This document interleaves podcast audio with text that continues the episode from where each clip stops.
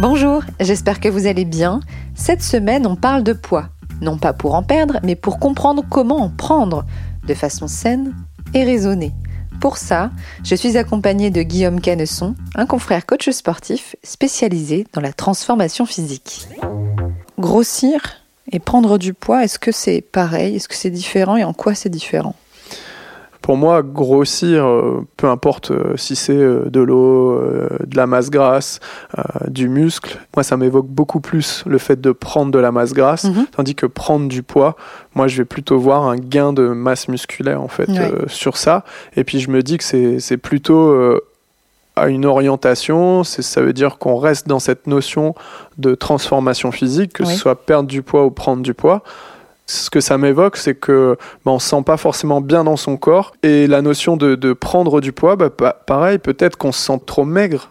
Et, qu'on on sent qu'on a besoin de prendre un peu de masse musculaire pour se sentir tout simplement mieux dans son corps. On reste dans cette notion de bien-être pour moi avant tout, que ce soit de la perte de poids ou de la prise euh, de poids.